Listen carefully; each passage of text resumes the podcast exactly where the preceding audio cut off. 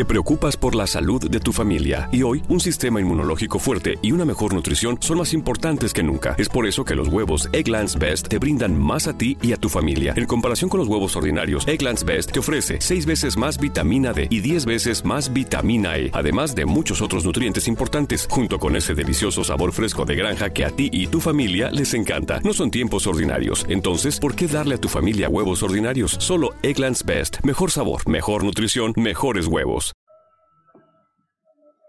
Listo, ya fui yo también por, por provisiones, un líquido ahí necesario para el, para este, la hidratación, ¿no? muy bien, muy bien. Oh, sí.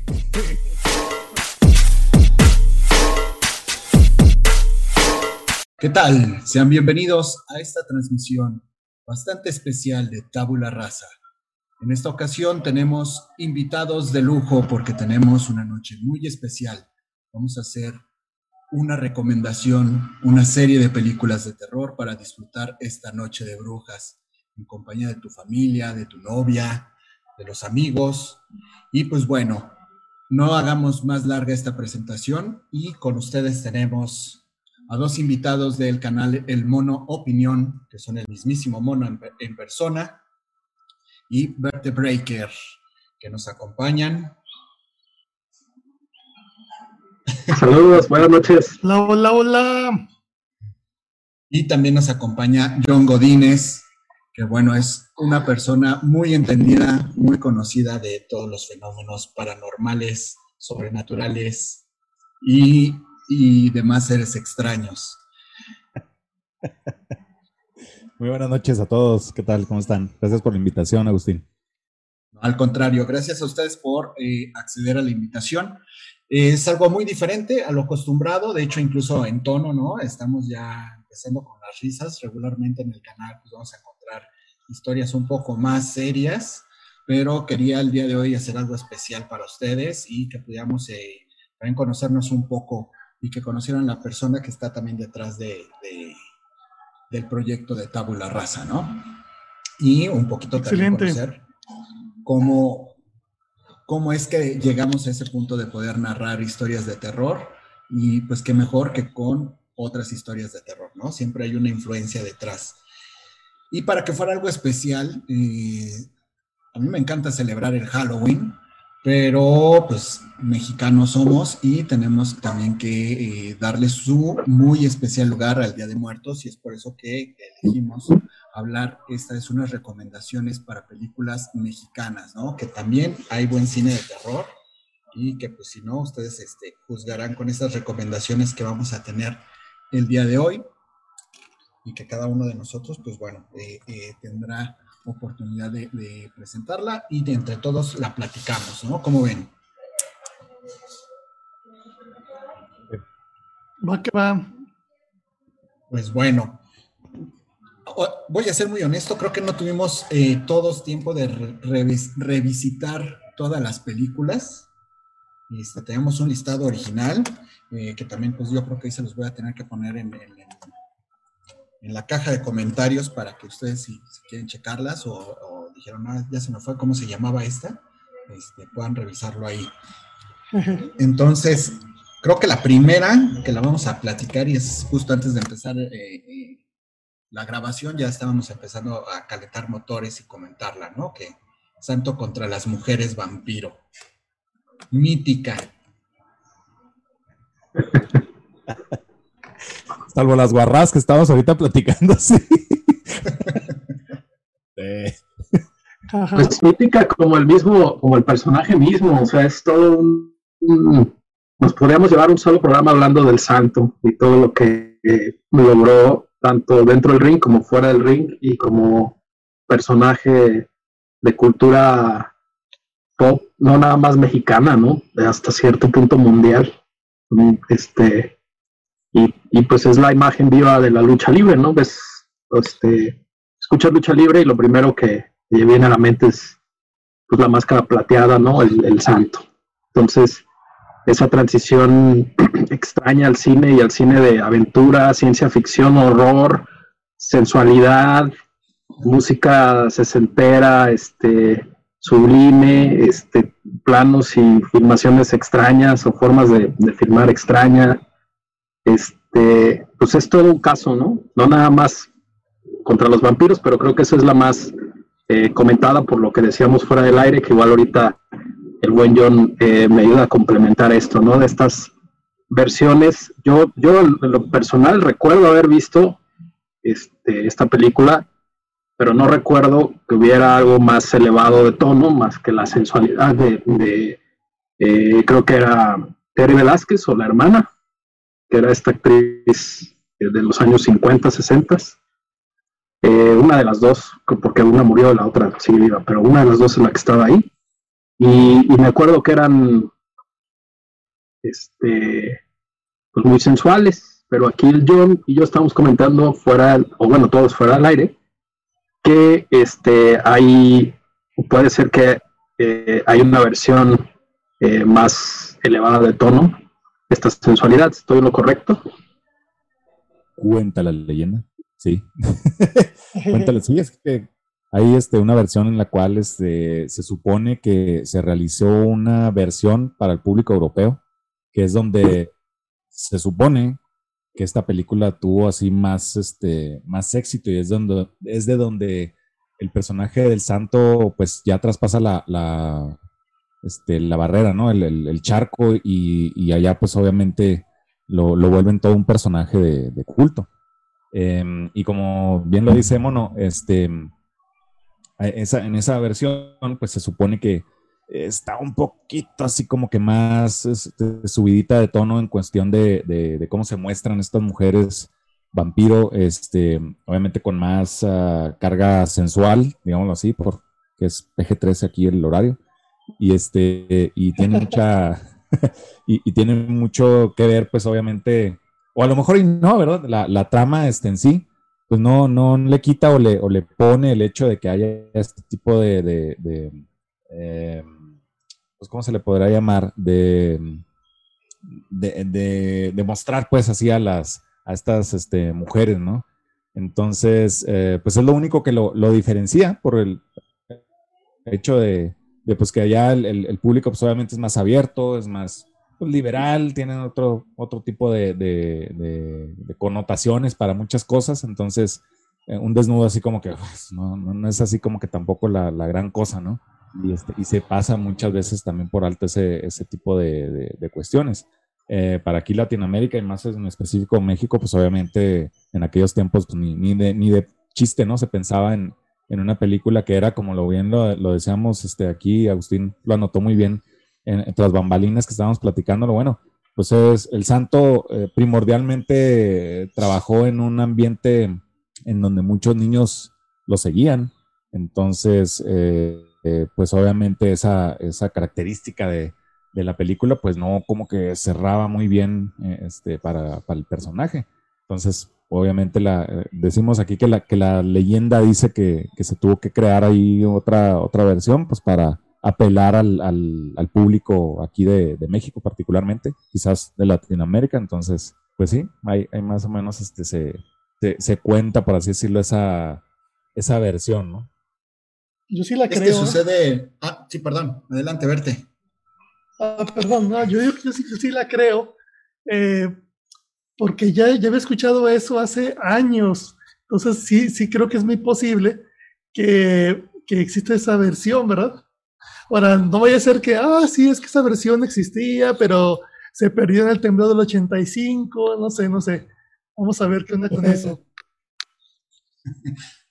y, yo creo que aparte se combinan eh, una serie de cosas. La primera, que en realidad el santo era más un, un héroe de acción y de hecho en Europa es todo un hito y es una leyenda porque eh, lo consideran o lo ven como un héroe real, así como Batman, pero de la vida real. Era un hombre enmascarado y que combatía contra el crimen. Y regularmente sus películas eran un poco más de acción, era un poco más en el, en el sentido del género detectivesco y eh, cuando incursiona con estas, eh, eh, ya, como bien decías, este, el mono de cosas raras, porque era como ciencia ficción, pero hecha con muy bajo presupuesto, este, pero también ya tenía ahí la cuestión con los monstruos, ¿no? Este, contra las mujeres lobo, contra las momias de Guanajuato, ¿no? Intentando ahí climatizar este, el mito, ¿no? Y las, las mujeres vampiro, pues resultaba eh, obvio, ¿no? Que lo estaban haciendo por un interés también ahí de, de, la parte sensual. De por sí, ¿no? Los vampiros son, son una encarnación de la sensualidad y, este, y pues el hecho de que fueran mujeres era todavía mucho mayor, ¿no? Y para la época. Y como era algo que originalmente está pensado para toda la familia por ser el santo, aunque a lo mejor en la convención y ya en la realización no, no haya sido así realmente, pero este, y que no era algo que tuvieran ellos presente, ¿no? Era como, ay, es como antes, ¿no? Las caricaturas, este, ah, son caricaturas, entonces son para niños, ¿no? No, hay también ciertas, este, eh, normas, ¿no? O cierto, se fue el nombre, este, este, clasificación para, para cada uno de los, de los contenidos. Y obviamente esta película, pues sí tendría que haber sido por lo menos para adolescentes, ¿no? Para de alguna manera. Adolescentes de amplio criterio. no, son conceptos. No, yo creo que para los, los, estándares de ahorita está bien. Yo creo que. Pues, es, ¿Pues sí? Sí, la neta, honestamente. Hasta se puede quedar los adolescentes de ahorita. ¿Qué? O sea, ya, o sea, ¿Te o sea, ok. He visto catálogos más, Catálogo de más, más este, cosas, ¿ah? O sea, más atrevidos que esto. Pero, pero bueno, ¿por qué, por qué Miagus, esta pregunta y para todos, ¿por qué creen entonces que esta película eh, entra de en, nuestro, en nuestro recuento de estas películas este, mexicanas? ¿Cuál es el, el, como que el aporte de esta película? Aparte pues de este, de lo que ya decíamos, lo que significaba el santo, lo que significó el cine de- del santo luego de luchadores y este género raro entre superhéroe, este agente agente especial tipo James Bond, este tecnología, ciencia ficción y horror, ¿no? Que eso es más o menos de lo que estamos hablando. ¿Cuál es para cada uno de ustedes como que lo que deja el eh, este sobre todo esta película de El Santo contra las mujeres vampiro? Bueno, eh, Bueno. yo creo que lo, lo importante de la, de la cinta es, número uno, el mito que se construye alrededor de ella, ¿no? Este, que a diferencia de películas realmente prohibidas, como podría ser a lo mejor La Última Tentación de Cristo, nosotros pues, crecimos, o buena parte del público pensó o se creyó este mito, ¿no? Que como dices ahí, no está tan subida de tono la película realmente, no es fuerte, pero sin embargo se creó toda esa leyenda alrededor. Y es muy importante y muy interesante eh, pues estos experimentos que estaba haciendo el cine mexicano, intentándole pegar a este cine fantástico. Obviamente, y muchas de las películas de, este tipo del santo de contra seres sobrenaturales, algunos eran prácticamente incluso un plagio este, de los monstruos de la Universal. Entonces, creo que esa es la importancia de, la cinta, ¿no? Que es un, acercamiento, un intento eh, del cine mexicano por hacer algo fuera de, ¿no? O sea, estaban, estaban pensando fuera de la caja e intentando hacer este, cosas más acercadas a lo mejor a lo que estábamos acostumbrados co- con Hollywood. Sí, bueno, yo, yo tendría que ver porque mm, el santo, ¿verdad? Como de alguna manera nuestro Batman, ¿sí? O nuestro, ¿qué te gusta? Sí, es nu- nuestro gran héroe, el amigo de los niños también, mucho antes de que Chabelo saliera en pantalla, etcétera. Ah, Era como un Chabelo, Berta era como un Charles Bronson con, Oh. con Chabelo, así justo. Amigable. Cabrón, pero amable. Así. Sí, sí, sí, era, era, malo con los monstruos, bueno con los niños, amable con las chicas, oye. Ah, sí. Me- Me gusta esa definición del, del James Bond este, enmascarado, ¿no? sí, oye. Y pues este misterio, ¿no? De alguna manera sientes que pues el, el hombre, el hombre misterioso, el hombre enmascarado, eh, de alguna manera no, no lo ves nada fuera de contexto junto con monstruos, ¿no? Como que sientes que pues, estamos en antecedentes de um, el hombre invisible o de alguien que, que usaba una, una máscara así. Y dices, no, pues ok, igual y son primos de alguna manera los, los enmascarados misteriosos, los incluso, vamos un poquito más atrás, era, era una máscara de ejecutor prácticamente, de, de verdugo. Y las mujeres vampiro, bueno, si hubieran puesto santo, santo con los vampiros, que bueno, sí, sí, sí sucede, pero el toque especial de las mujeres vampiro, como bien decían, es eh, la sensualidad, de alguna manera, la tentación, esto de que es un santo, es un eh, contra la tentación, por así decirlo. Son los valores contra este, este rollo de que estamos todavía en un país latinoamericano con gran tradición, este, digamos, eh, de culpa católica, de que el, pecado original, de que si tienes que, mm, tienes que ver eh, las cosas eh, con una perspectiva sana, entre comillas, ¿sí? Esta, esta leyenda de, que la gente buena no, no se toca, etcétera, bla, bla. Entonces, muy, muy adecuado, o sea, la temática como que da para mucho. Y eso, pues, eso me, mm, pues me agrada, me agrada bastante. yo, a lo mejor un adendum aquí a lo que acaba de decir este Vertebreaker, porque sí, o sea, ¿quién mejor para combatir al, al mal, o sea, al malo, al, al enemigo, ¿verdad? Que un santo, ¿verdad? O sea, ahí está ya este, muy bien, ya cimentada la... Es la venta para amigos y familiares en Macy's, con los mayores ahorros en tus diseñadores favoritos justo a tiempo para las fiestas. Ahorra un 30% extra en marcas que casi nunca están en oferta con tu cupón o tarjeta Macy's. Esto además de las ya increíbles ofertas, como un 40-50% menos en abrigos para él y para ella. Y también obtén un 15% menos en belleza y fragancias, ahora mismo en Macy's. Además, los miembros de Macy's Star Rewards ganan con cada compra, excepto tarjetas de regalo, servicios y cargos. Ahorros sobre precios regulares en oferta y liquidación, apliquen excepciones el, escenario de el bueno contra, contra el malo, ¿no? O sea, ya está puesto a farcitas, o sea, así, en charola de plata, ¿no? Sí, o sea, concuerdo con eso. Ahora, eh, en alguna ocasión yo leía en una revista de cine una, una, cuestión muy, muy padre, muy práctica, ¿no? Este, por el, por el autor del artículo, no recuerdo ahorita cuál es el, quién, quién fue el que, que hizo ese artículo, pero apuntaba así muy, este, eh, hasta, hasta de cierta manera muy quirúrgicamente este, este detalle. Decía, qué raro que en las películas de luchadores, en las películas de, del santo que, combatía toda esta miríada de, seres preternaturales, ¿no?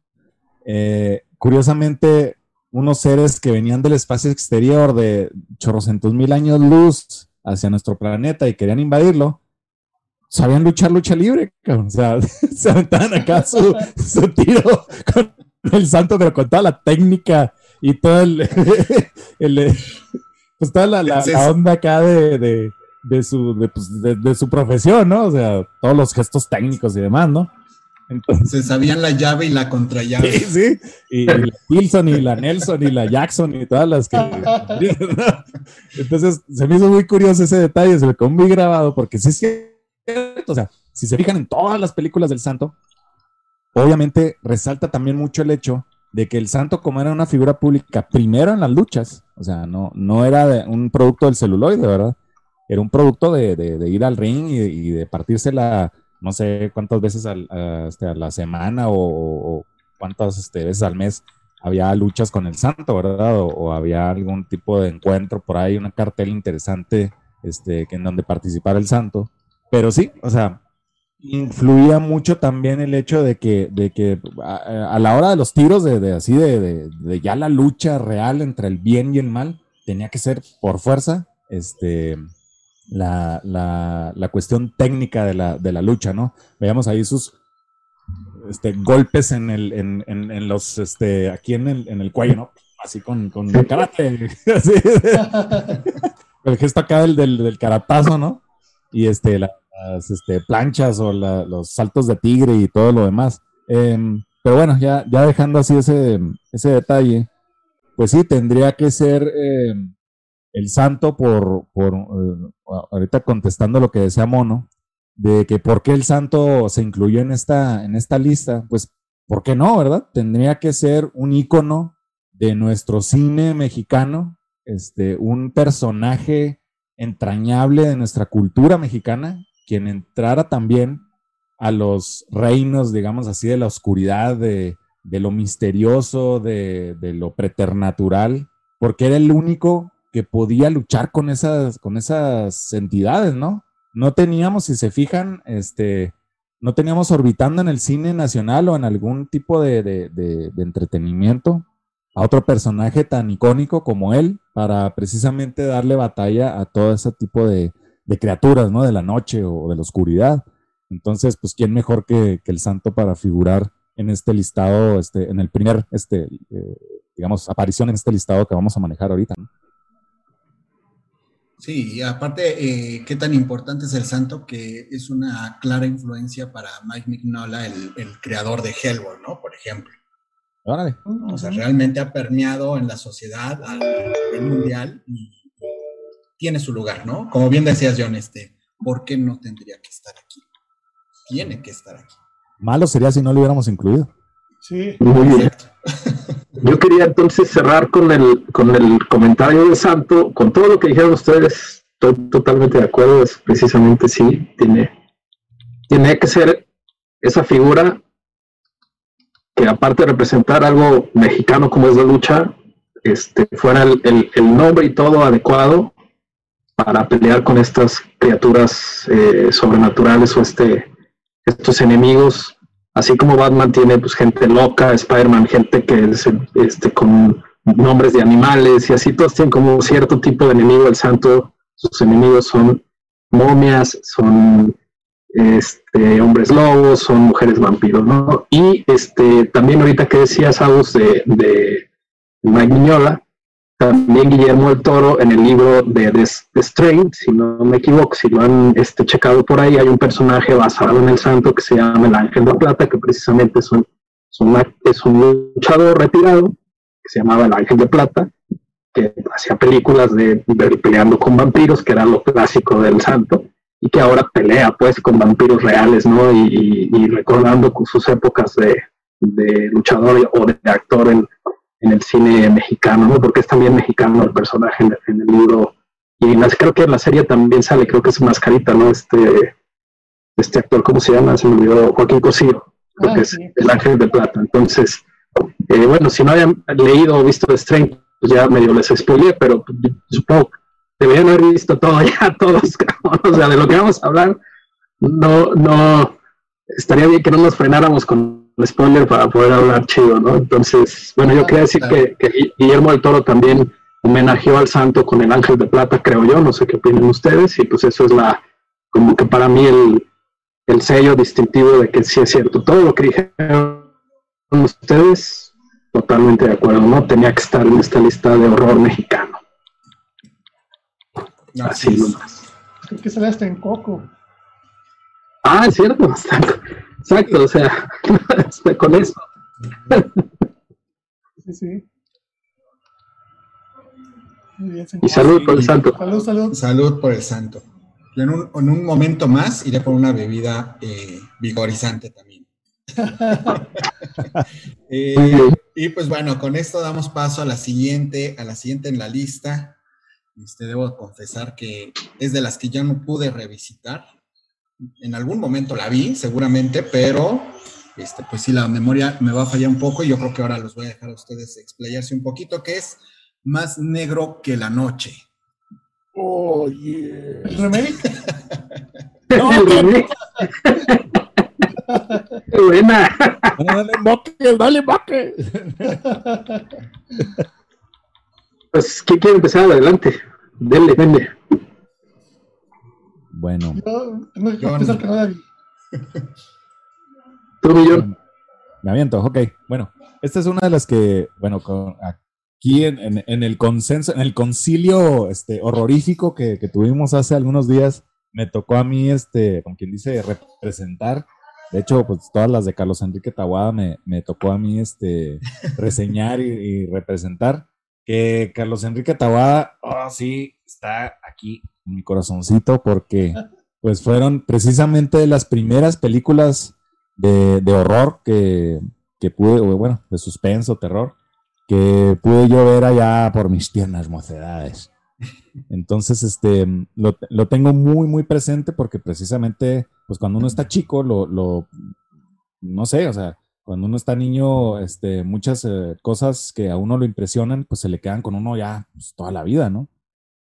Y realmente estas películas que, que tuvo bien hacer este señor, que son todas unas joyas del cine mexicano de, terror o de horror, pues son casi que mm, hoy por hoy, pienso yo, no sé, a, buena opinión de ustedes, pues insuperables, ¿no?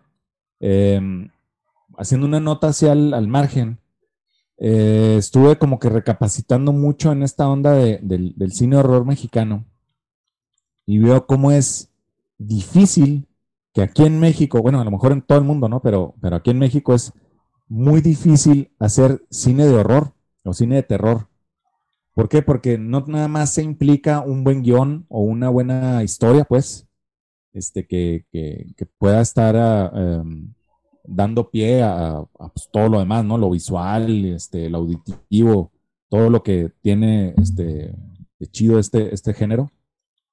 Y este, y es, es este, muy loable todas las personas que hacen cine de, horror o de terror porque tienen que em, contener muchos, aparte, como decía ahorita, aparte del, del, guion, aparte de la historia, tienen que contener muchos elementos hasta técnicos para que la historia sea este, verosímil, o sea, tenga verosimilitud, ¿no? O sea, nos pueda a nosotros enganchar y decir, sí, güey, o sea, te la compro, o sea, si, si está este, cabrón esa situación, ¿no? O, o, esa, o ese, no sé, esa, esa aparición o ese monstruo, pues no mames, güey, sí me, la, sí me la creo.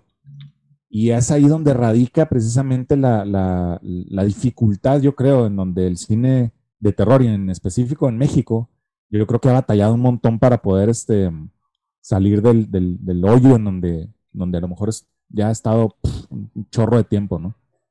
Eh, Carlos Enrique Tawada a mí se me hace una persona, hijo, o sea, visionaria en ese aspecto porque con la pura historia, o sea, te crea una atmósfera totalmente este, opresiva, así, todas sus historias que vamos a revisar ahorita, spoileando un poquito aquí el este, al listado, pero las historias que vamos a, ver ahorita tienen precisamente ese, ese matiz, ¿no? de, de opresión este, de, este, reclusión, así en un, solo lugar, que, prácticamente no se sale la, historia de, ese, de ese confinamiento, digamos, en, ese lugar. Y Más Negro que la Noche precisamente este, es una de, las, de, esas historias en donde todo sucede en, en un lugar, o sea, o todo está orbitando alrededor de un solo lugar en donde sucede todo este tipo de, cuestiones en donde los personajes, las, los protagonistas de esta historia, pues caen dentro de esta gravedad, ¿no? De este, de este lugar. Y pues termina para muchas de esas personas, pues muy mal, ¿no? Eh, la historia precisamente se, se, trata de, de, eh, unas chicas que realmente eh, terminan viviendo en una casa que una de las de estas protagonistas heredó de una tía y que eh, eventualmente la, única em, condición que tenía la, persona que heredó, eh, que, le dio en herencia pues esta, esta propiedad, fue que cuidaron un simple gato, ¿no? Perdón. Un gato, un animal común y corriente de casa que pues no tiene mayor carga, bueno, salvo bajo la salvedad que es negro, o sea, que, pues ya por tradición ya los gatos negros pues traen su connotación acá medio negativa, ¿verdad? Pero que bueno, tendrían que estar este, cuidando a este gato y, dándole todos los cuidados que en su tiempo la, dueña este, le, propiciaba, ¿no? Entonces, em, como viene siendo que bajo ciertas circunstancias, pues las protagonistas eh, se enredan por ahí en, una dinámica medio acá maliciosa con el gatillo y este, terminan, una de ellas termina asesinándolo, puesto que la, la tenía en la propiedad una, un ave, una, un gorrión, no sé qué, un este canario, perdón. Y, este, y el gato, pues obviamente por su naturaleza curiosa y, este, y cabrona, pues lo, lo, llega a matar, ¿verdad? Y pues es tanto la, la, la ira que le levanta a esta persona que pues va y, y, mata al gato. Graso error. Entonces, ahí ya se, se, va y se desenvuelven todas las, este, eh, pues, eh, digamos, eh, dinámicas entre la casa y las muchachas y la dueña o, la otrora dueña de este, de este gato, que vuelve de la, allá de, las penumbras, allá de las, de, las, de la existencia, para vengar precisamente la, muerte de, este animal, o por lo menos este, poner en su lugar a, las chavas, ¿no? Eh, me, da mucha risa que, bueno, no, no, me da mucha risa, digo, me da mucha gracia el hecho de que Carlos Enrique Tawada tenía malos ratos, pero no malos gustos todas las chicas que, que, escoge para sus películas, maestros, o sea, eran unas viejorrononones en su época.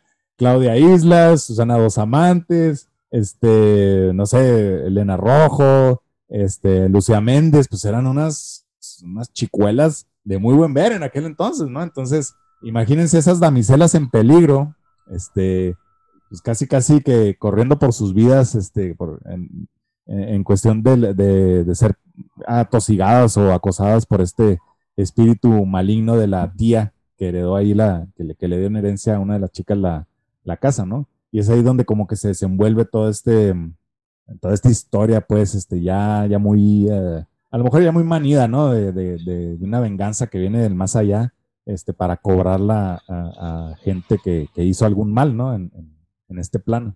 Entonces, pues cumple muy bien su, cometido, pienso yo. O sea, como les digo, esta película la vi por allá en, mi infancia y realmente pues a mí me, impactó mucho, me, sí me, me, este, me duró un par de días por lo menos la impresión este, de no dormir este, por culpa de ese maldito gato este, fantasmagórico. Pero todas las escenas, eh, probablemente yo no podría hablar de aspectos técnicos y demás, pero todas las escenas precisamente como, como están puestas, o sea, una a, otra, así como está el, desarrollo de la historia, encajan perfectamente bien para construir todo este, todo este argumento de, por qué se justifica que este, la muerte del gato sea el, como quien dice, lo que dispare pues a, este personaje eh, ya fantasmagórico a venir otra vez a, a, hacerles daño a estas morras, ¿no? Entonces, pues no, está, está excelentemente bien y, qué bueno que le hicieron parte de este, al buen Agus, pues ahí que, la propuso, o, entre toda la peña aquí que, estamos presentes, este que se propuso y que quedó aquí, porque realmente también es uno de los, eh, digamos, baluartes del cine eh, mexicano de, horror y terror, ¿no? No sé qué opinión les merezca hasta estos comentarios. Creo que, Qué interesante. Una película entonces de cine te preocupas por la salud de tu familia y hoy un sistema inmunológico fuerte y una mejor nutrición son más importantes que nunca. Es por eso que los huevos Egglands Best te brindan más a ti y a tu familia. En comparación con los huevos ordinarios, Egglands Best te ofrece 6 veces más vitamina D y 10 veces más vitamina E, además de muchos otros nutrientes importantes, junto con ese delicioso sabor fresco de granja que a ti y tu familia les encanta. No son tiempos ordinarios, entonces, ¿por qué darle a tu familia huevos ordinarios? Solo Egglands Best. Mejor sabor, mejor nutrición, mejores huevos. Nada es más importante que la salud de tu familia y hoy todos buscamos un sistema inmunológico fuerte y una mejor nutrición. Es por eso que los huevos Egglands Best te brindan más a ti y a tu familia. En comparación con los huevos ordinarios, Egglands Best te ofrece 6 veces más vitamina D y 10 veces más vitamina E, además de muchos otros nutrientes importantes, junto con ese sabor delicioso y fresco de la granja que a ti y a tu familia les encanta. Todos queremos lo mejor para nuestras familias. Entonces, ¿por qué no los mejores huevos? Solo Egglands Best. Mejor sabor, mejor nutrición, mejor huevos. Chicas. Cinco chicas y un, negro, ¿verdad? un gato. Cinco chicas y un negro. Un gato negro. Ah, un gato negro. Oh, más, negro que la noche. se oye como gang bang, pero no. O sea, es este. es más acá. ok, ok. Entonces, pues, para verla entonces. Sí, sí, mucho. De hecho, este, está en YouTube o sea, no hay, no, no genera ningún, ningún costo ni problema buscarla, encontrarla y verla. Y está, se ve bien, de, calidad pues como se diría en la, televisión, en, cualquier canal de estos de, películas mexicanas. Sí, te la recomiendo mucho porque, eh, como bien dice John, la historia a lo mejor te puede parecer cliché, pero conforme va avanzando, ves que para la época y para eh, el aspecto técnico y, todo lo que esperabas de una película eh, de drama mexicano, pues esto es todo lo contrario, ¿no? Te lo voltea. Entonces, eh, tienes que ver la, circunstancia, creo que eran los 60 o, mediados de los 70 no estoy, no, no recuerdo qué fecha fue. Mediados de los 70 prácticamente. Entonces, como bien dices, las, las cuatro chicas, pues 75. Este, las chicas son independientes, o sea, eh, sí, sí, sí tienen que verla, y más porque ahí está en YouTube, ¿no? No hay necesidad de como invertirle, nada más hay que verla y, y, sí le recomiendo. Yo mi aportación a esta sería, con todo lo que dijo John, totalmente de acuerdo. Yo, yo sí quisiera decir algo de, los, de las tomas, los planos. Hay muchos tributos que siento yo que, no veo por qué no sería aunque ya los directores pues tienen sus, explicaciones, pero siento hay varios tributos hacia Hitchcock, este, este cine de, de, horror, de, gótico de, la casa Hammer, no sé si se acuerdan, de casas embrujadas, sí. La, señora, la figura vestida de negro con pelo canoso, que se siguió haciendo incluso recientemente en los 2000, este, hay varias películas con esta misma figura parada ahí en, una puerta o atrás de una ventana que se te aparece, ¿no? Entonces, si esto se sigue haciendo y antes se hacía, pues es, es que funciona y eso es lo que hace este cuate. Entonces, el, director, eh, en los planos que te decía, tipo Hitchcock, pues sí hay, hay eh, dos que tres escenas que lo manejan, el, shock también, ¿no? De, que aparece, este, nada más se ve la mano, nada más se ven los pies caminando o cae algo que, que traía en la mano la, eh, la figura fantasmal, etcétera, ¿no? O simplemente un reflejo en, o una sombra este, a través de una ventana mientras caen truenos, ¿no? O sea, eh, cine mexicano, que, que, pues era más bien drama, creo que eran riesgos que se aventó el director, Tawada, nada más en esta película, como bien dice yo, pues hablaremos más pero yo sí la recomiendo mucho, yo sí tuve oportunidad de revisitarla porque yo la vi como en pedazos, no vi el remake ni se me antojó definitivamente, no pienso, no pienso meterme ahí, este, con el puro trailer ya. ¿Mandé? Ninguno de ninguno, si, si alguno de, eh, de esta lista lo encuentran en remake, este, aléjense. sí, exacto. la, más confianza le tengan, por favor. Entonces, este, bueno, finalmente a mí, a mí me encantó y, un detalle que me encanta de Tawada, que lo, vi de niño en las novelas y, no en muchas películas, pero sí recuerdo en novelas, es decir, el título de la película en, un diálogo dentro de la película, ¿no? Entonces se le hace tan cagado eso y eso lo vi, como la revisité, pues me reí, pero lo vi la, la primera vez que lo vi con Tawada fue con Ascendimiento, tiene miedo, ¿no? Pero en esta, en esta del, gato y de este más negro que la noche es porque dicen, bueno, está el gato, es Beckett del gato. este, ¿De qué color es el gato? Ok, sí dice así, no me acuerdo si pregunta. Este, sí, ¿de qué color es el gato? Negro, más negro que la noche. Entonces ahí ya, te dicen, como que ya cumplió su misión el director, ya, se llama así porque ahí lo dicen en la película, ¿no? Y eso a mí se me hace curioso y chido, ¿no?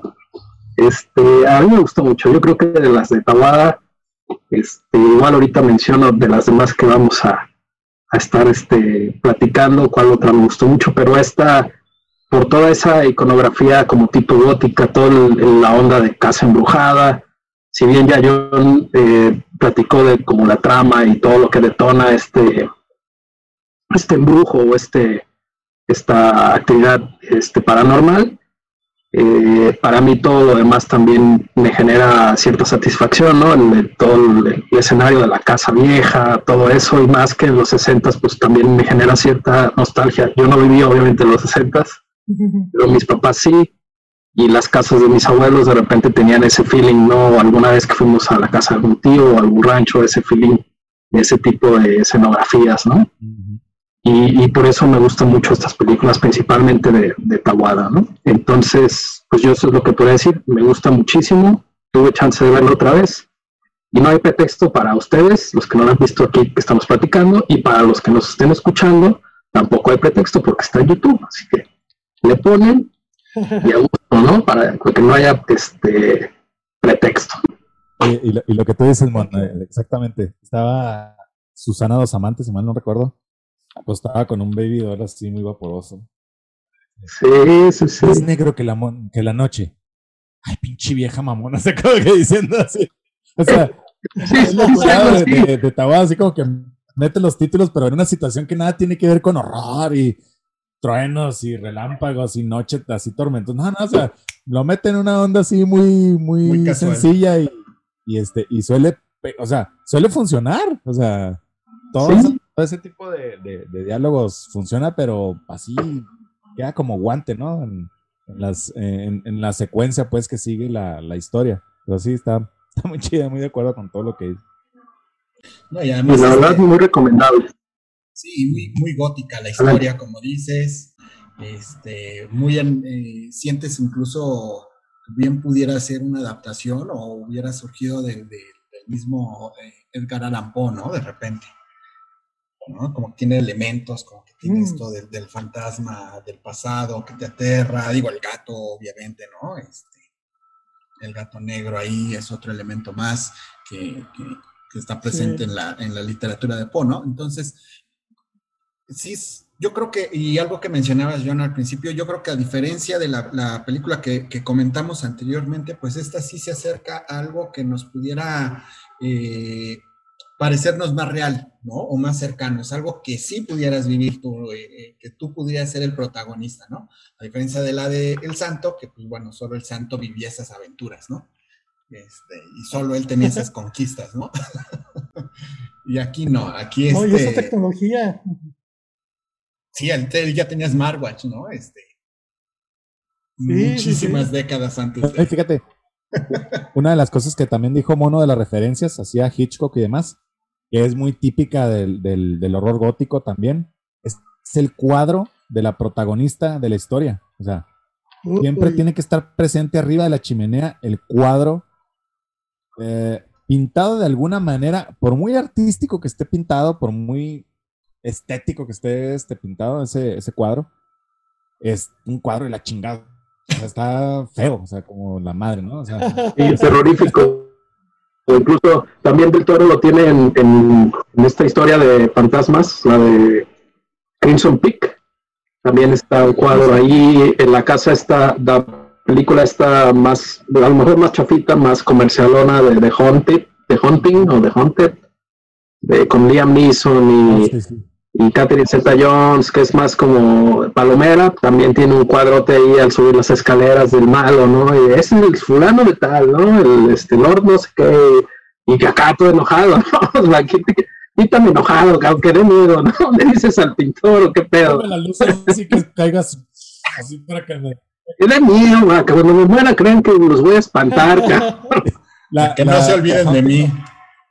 Oye, The Hunting of Bly Manor, este, la acabo de ver precisamente en estos días. Igual, o sea, ahí están los dos cuadros de las protagonistas de la historia, este, tranquilamente puestos en, en justo donde sube uno las escaleras después del hall, ahí están las escaleras. Ahí están los dos este, cuadros de, de, estas dos mujeres que obviamente habitaron en algún tiempo la, la mansión, ¿no? Entonces, pues es un, como tú dices, bueno, pudiera ser un cliché. A lo mejor ahorita lo podemos todos tomar como un cliché. Este, ah, no, pues esta, esta cosa ya está muy utilizada, pero en aquel entonces, pues obviamente era un recurso muy, este, muy solicitado para precisamente presentar esta situación de, de, de quién demonios iba a ser este, la que iba a tosigar ahí a, a las bellas damiselas en, en peligro, ¿no? Y un recurso que siempre está presente precisamente porque está siempre el cuadro ahí, ¿no? Entonces, eso te da esa, esa presencia todo el tiempo, ¿no? Es omnipresente la, la, entidad porque ahí está viviendo siempre y te está observando, te viendo. No hay un momento en el que te escapes de él, ¿no? No, no, no es necesario que haga ya una presencia física, digamos, auditiva, ¿no? Ahí está, todo el tiempo. Y es un recurso poderoso. Oye, una, una Más. Que rápido, este, sí, o sea, una, una, anécdota así rápido, un, paréntesis. Este, justo así, no, esto no tiene nada que ver con mansiones embrujadas ni nada. Justo enfrente de la casa de mis padres, este, una vecina así de toda la vida de mis papás, una vecina mía, toda la vida, este, tenía un cuadro de un payaso. No sé por qué demonios en los 70s, 80s estuvieron de moda los cuadros con niños llorando y, cuadros de payasos. O sea, ¿qué pedo, güey, con estos cabrones? O no sé si les sería falta de buen gusto, no sé qué pedo. Pero. Es comprensible eso. Yo me acuerdo que, cuando iba a, la casa de mi amiguito a sacarlo a jugar, pues, órale, güey, vamos con las bicis y la madre. O sea, tenía que pasar por la sala y está ese maldito cuadro de un payaso, cabrón con unos naipes así, este, agarrándolos así como muy, muy estoico el, pinche payaso. Pero tenía la mirada, cabrón, y tú para donde te movieras, ahí iba la mendiga mirada del payaso, cabrón, no mames. Pues ya se imaginarán en la noche cuando íbamos todos que a jugar y que todo de que sacar a la amiguita después de que hacíamos la tarea y íbamos a sacarla. Sí, pásale, güey, no, pásale, madre. O sea, ahí está la cosa esa. Ahí viéndome todo el tiempo, pero bueno, este, igual, o sea, a lo mejor este, suele ser alguna reminiscencia de, ese tipo de iconografías que nos metían en el cine, ¿no? De, ver acá el, cuadro ese, este, por ahí acechando, ¿no? En la oscuridad. Y sí, ¿eh? pues más que recurso, yo creo que ya era, hasta requisito. Eso del cuadro. Gato negro, check. Este, gato negro, oye, pues sí. Pues loca, check. Este. Es que el gato negro, pues es el típico familiar de la bruja. Exacto. Tiene todo sentido. Y bueno, esto, fíjate, me gustaba más cuando, las películas se trataban de, que había eh, viejitos o, adultos malditos, pero eso de que en los noventas, dos miles, etcétera, todo se trataba de niños, o sea, la niña del aro, el niño del yuon, el niño de bla, bla, todos los niños malditos, yo, ay, por favor, o sea, se te aparece, das una patada y lo mandas al diablo, quita ese mocoso, la chinga su madre, pa. No sé. Hasta hay una película que se llama El Niño. Así nomás, ¿no? Es de un niño que... La habitación del niño. Sí, no, todo, de, de, ah, de no le gusta, sí, este, Digo, pues, sí. Ahorita vamos, a hablar, ahorita vamos a hablar de niños en ese aspecto, ¿eh? No, no es spoiler, pero vamos a hablar ahí de, de esa situación. Pues bueno, ¿continuamos con la siguiente o algún otro comentario más sobre eh, Más Negro que la Noche? Vamos, vamos, el que sigue. La que sigue, pues nos vamos con otro clásico también. Seguimos todavía en la, en la etapa clásica de, del cine mexicano y pues ahora le toca a un ser sobrenatural eh, también clásico, ¿no? Que es el vampiro, con eh, Germán Robles, ¿no? El gran, gran actor Germán Robles. Oh, sí. Bueno, pues esta, yo creo que también me tocó a mí este reseñarla de alguna manera. Este, no sé si alguien quiere comenzar con esa película. Cedo la palabra, no sé. No quiero acaparar aquí el micrófono. No, no, adelante. No, dale millón, dale, dale millón. Ok, bueno, pues esta película en algún momento yo la había oído mentar, inventar, inventar, y el vampiro, el vampiro, y en algún momento yo me acuerdo haberla visto, como les digo, este, allá por mis este, infancias, y sí, o sea, fue una de esas veces en las que el Canal 2, el Canal de las Estrellas, pues este, ya de vez en cuando hay alguna película de, de, de, horror o de terror, ¿no? Porque generalmente, pues obviamente, obviamente estaba como que acaparada todas las películas en aquel entonces por la comedia ranchera, ¿no? Ah, terrible, de, sí. Hijos madre, o sea, este, no salían de Jorge Negrete y de Pedro Infante y bueno, pues hay cuestiones de ese tipo, ¿no? No, fue, tanto que yo todavía los odio. no, pues ya somos dos, compadre. sí, oye. Este, sí, o sea, eh, y, pues que me perdone Pedrito Infante, pero pues bueno, este, y, en aquel entonces que, salían estas este, transmisiones a, la tele abierta, pues bueno, era a lo mejor hasta no tan común ver este tipo de, películas y más que nada el género, pues, en, la tele abierta. Y este, no sé por qué demonios a mí me dejaron ver esa película. Para entonces, o sea, estamos hablando, yo estaba chavito en los ochentas, este, pues de todas maneras esa película como que tiene cierta carga así de que te impresiona, ¿no? Y demás, estando uno niño. Pero bueno, este, pues esta película realmente eh, también, o sea, igual la, vi en blanco y negro, este, eh, toda la trama no, no me acuerdo, aparecen ciertas imágenes en mi cabeza que como que ni se más se me, se me pegaron en este aspecto de la, de, de la trama, pero ahorita que la pude revisitar, pues ya pude ver así como que todo el contexto, toda la cuestión de, cómo se desarrollaba y, demás. A mí lo que más me impresionó, y a lo mejor hasta me decepcionó en algún momento, fue que Abel, Abel Salazar, perdón, este, quien interpreta al doctor Enrique, este, de buenas a primeras, en las primeras así escenas que sale y, así como que se avienta en su personaje así a, a presentarse, eh, pues es un personaje como que muy jocoso, muy así, muy jovial, así, tira mucho desmadre, este, no pareciera una película de horror, no pareciera una película así de, del género, pues, o sea, porque tú dices, ok, pues, eh, Chabel y Pepito contra los monstruos, pues sí, o sea, se pasa que, estén diciendo chistecitos, pendejos, y, a lo mejor hasta una y otra este, ocurrencia ahí, este, eh, no sé, o sea, otro tipo de, de películas, pero el vampiro, cabrón, o sea, una de las las películas este, nominadas como las entre las 100 mejores películas del cine mexicano. O sea, pues no, o sea, estaba yo como que también escéptico en ese, en ese aspecto. Empecé a ver, pues, y, ya no, no, me hice más expectativas, pero bueno, comencé a ver y demás. Y realmente lo que me impresionó mucho de esa película es que em, de alguna manera tropicalizan al, al, este, al vampiro, ¿no? O sea, como que lo, lo, lo, aterrizan en el contexto mexicano, lo aterrizan en el contexto de la, no, no llamémosle campiña, ¿no? llamémosle la, la provincia mexicana, ¿no? O sea, está el, el, vampiro realmente este, viviendo en una ranchería del interior de la República, así como, como le dicen los cuates de CDMX, ¿no?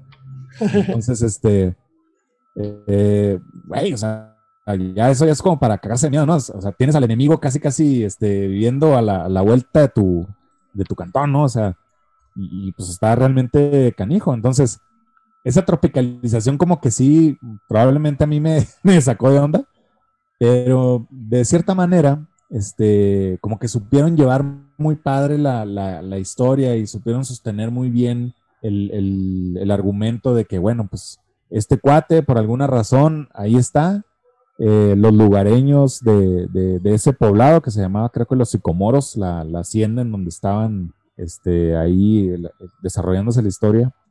Y este, de, alguna manera, pues tenía generaciones, ¿no? Que, que, había pasado por ahí un vampiro y que había menguado por ahí la, la población. Los este, lugareños le dieron casa a este personaje, lo lograron someter y demás. Pero, pues como siempre, mala hierba, pues nunca muere, ¿verdad? Entonces, este, siempre deja por ahí este, algún tipo de, de, este, de, de, ser, pues, que, continúe la obra maléfica de, este eh, vampiro, ¿no? Entonces, eh, se supone que quien interpreta a Germán Robles, que es el conde Carol de la Bud, eh, no es precisamente el malo, malo, malo, o sea, es nada más como quien dice el guardián del malo, que fue lo que me di cuenta la, esta vez que lo, que lo revisité, porque otro de los personajes que realmente nunca se ve y que realmente estaría muy chingón ver cómo, cómo demonios pudo haber sido este, revivido o este, resucitado, pues, eh, pues, pues empezaba su, su, pues su, sus tropelías, ¿no? De matazón y, este, y demás, ¿no? Entonces, este, todo comienza cuando esta muchacha, este, Marta González, que está interpretada por Ariadne Welter, la actriz Ariana Welter, este, pues llega a ese lugar para poder asistir a su tía que está muy, enferma. Está la, la, señora este, de plano ya casi moribunda y está esperando la, este, en, la estación del tren pues, para que alguien la llevara a esta hacienda, ¿no? Y ahí se topa con el, el actor Abel Salazar, que interpreta al doctor Enrique, que pues así como que empieza con una, una amistad así como que muy como que quiero de qué, y que no sé qué tanto. Y empiezan unos diálogos así muy casuales, así muy, muy X, pues. que fue lo que les digo que me, me sacó así mucho de onda de, de, esta, como que este primer este, encuentro con estos personajillos. Y vemos cómo se van conociendo, cómo van este, acompañándose así cada momento de, la, de, de, de esta primera parte de, la, de la película.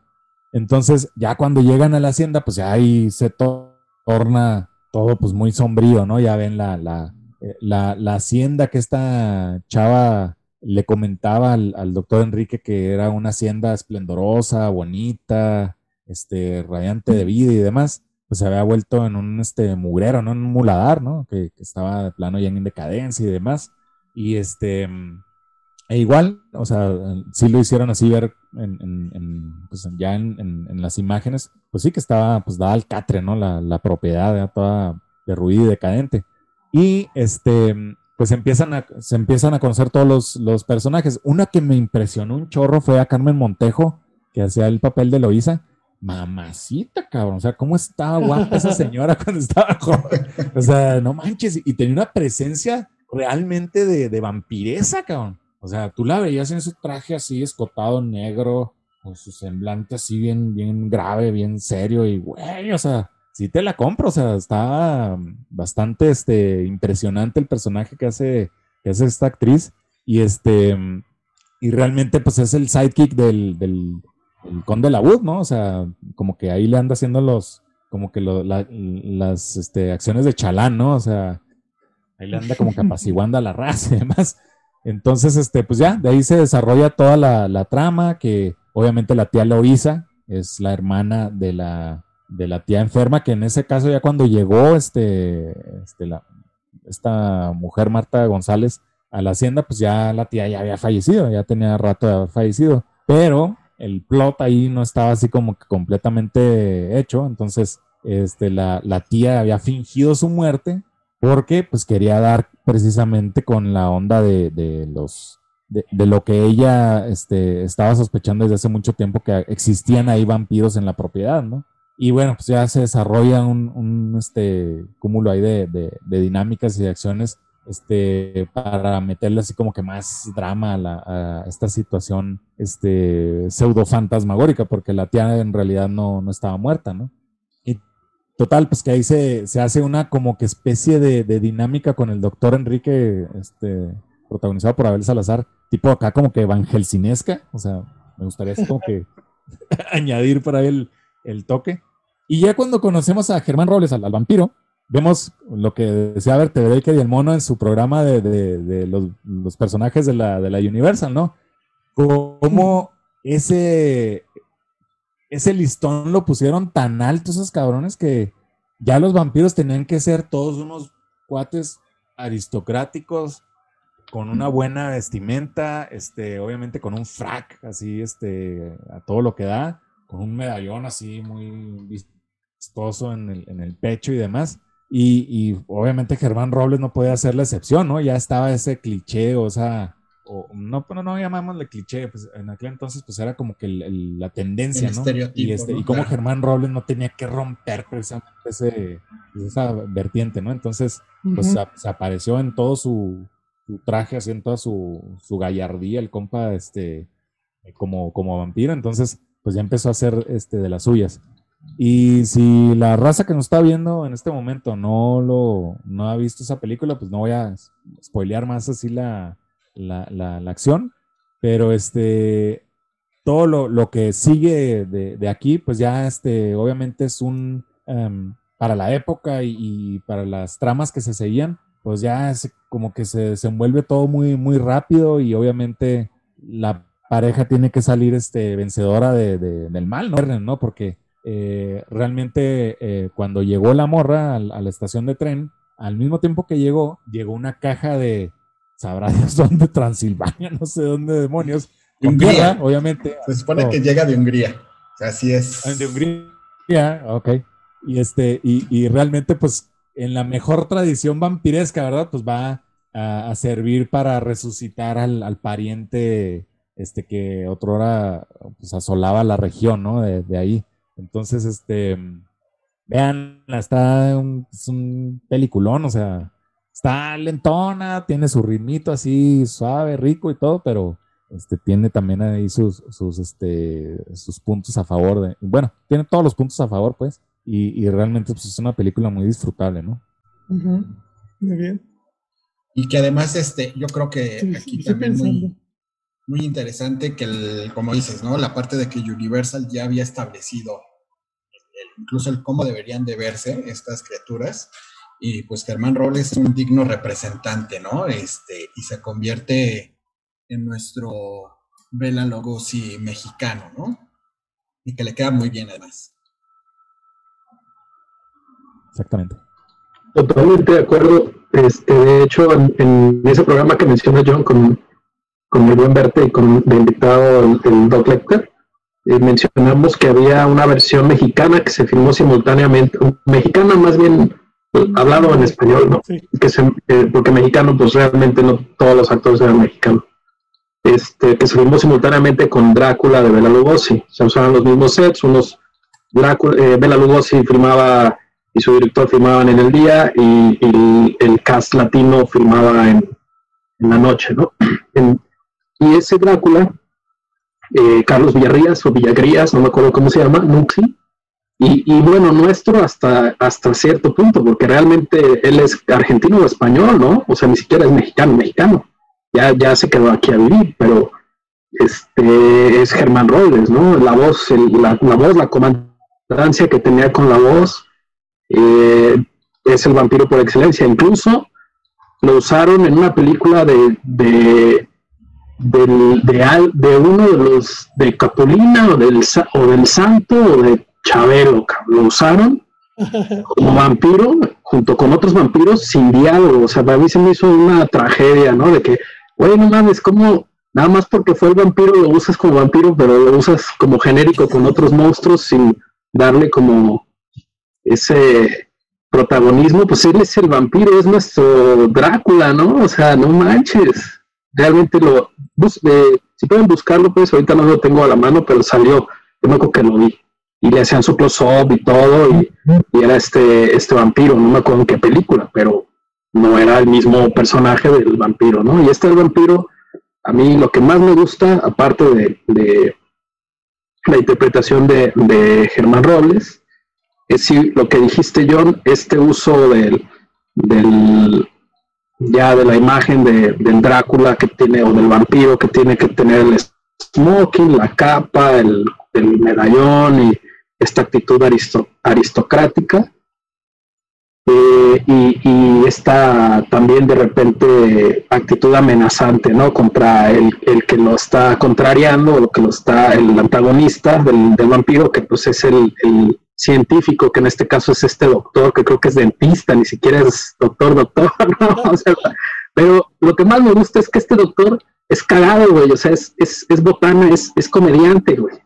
Desde el principio, la relación que tiene con la dama en peligro, con la chava, es chistosa. O sea, este güey como que relaja el ambiente. Y sin embargo es como el, el que pone el punto de la lógica y de la, vamos pensando qué es lo que está pasando, no todo puede ser sobrenatural, etcétera, ¿no? Y, por eso ese toque también como, si no Van Helsinesco, pues científico, ¿no? De querer como atacar al, monstruo de una manera, este, como eh, viendo cuáles son sus debilidades, etcétera, ¿no? Entonces ese es el, papel que le toca a este actor, este Abel Salazar, que es para mí se me hace este chistosísimo, ¿no? Sobre todo en ese papel. Esa película es del 57 y hay una secuela, es El Bataúd del Vampiro, es del 58, si no me equivoco, creo que esa no la tenemos aquí en la lista. Esa, eh, la, la, de la, del vampiro, la, la primera, es así, me acuerdo verla, incluso la revisité hace poco en Netflix, este, con mi esposa y estábamos, este, nada más cagados de la risa con Abel Salazar, pero, pero nos encantó pues que es una película muy bien situada en este ambiente mexicano de rancho, de, carreta y de, este pues más adaptado y no es a nosotros y no es esta clásica de que a tiene que ser Londres, a tiene que ser este Transilvania, a tiene que ser como Europa, ¿no? Ya estaba más de este lado y, y, tiene esa, ese factor cómico también la, la actriz este, principal, este, que no recuerdo cómo, ¿cómo se llama? Ahorita lo dijo John. También de repente seria, de repente chistosa, y la que le da el toque serio, la que de veras no, no hace ningún papel cómico, pues es precisamente esta actriz que mencionó, esta eh, Carmen Montejo, ¿no? Yo hasta tuve que ir a buscar quién era, porque se me hacía conocida, pero estaba muy guapa y todo. Le decía, bueno, ¿quién es? Y ya, ah, entonces Carmen Montejo, la de esa, la, abuelita de la serie de, las tres mujeres, ¿te acuerdas? ¿Tú cómo se llamaba esa serie de, Televisa? Como, como papá soltero, pero acá eran tres, tres chavas, ¿no? tres mujeres. tres generaciones, sí, exactamente, ¿no? La, la abuelita, la mamá y la hija, ¿no? Este, ah, pues ese es Carmen Montejo, ¿no? Entonces, para mí, también de mis películas mexicanas favoritas, el factor vampiro, pues obviamente todavía de, mis más queridas de, películas mexicanas y más porque pues transporta a este vampiro que, siempre nos ha gustado, que es el, Universal Vampire, al, al, setting mexicano y con mucho humor también mexicano de este tipo de películas de esa época, humor así rápido y, y, los diálogos naturales del, de la Ben Salazar, y a mí se me hace pues una joya. Creo que también está en YouTube, así que no hay pretexto si no lo han visto. Eh, y de repente, pues por, por, la época, pues puede tener cosas cansadas, ¿no? Diálogos o tomas pues muy,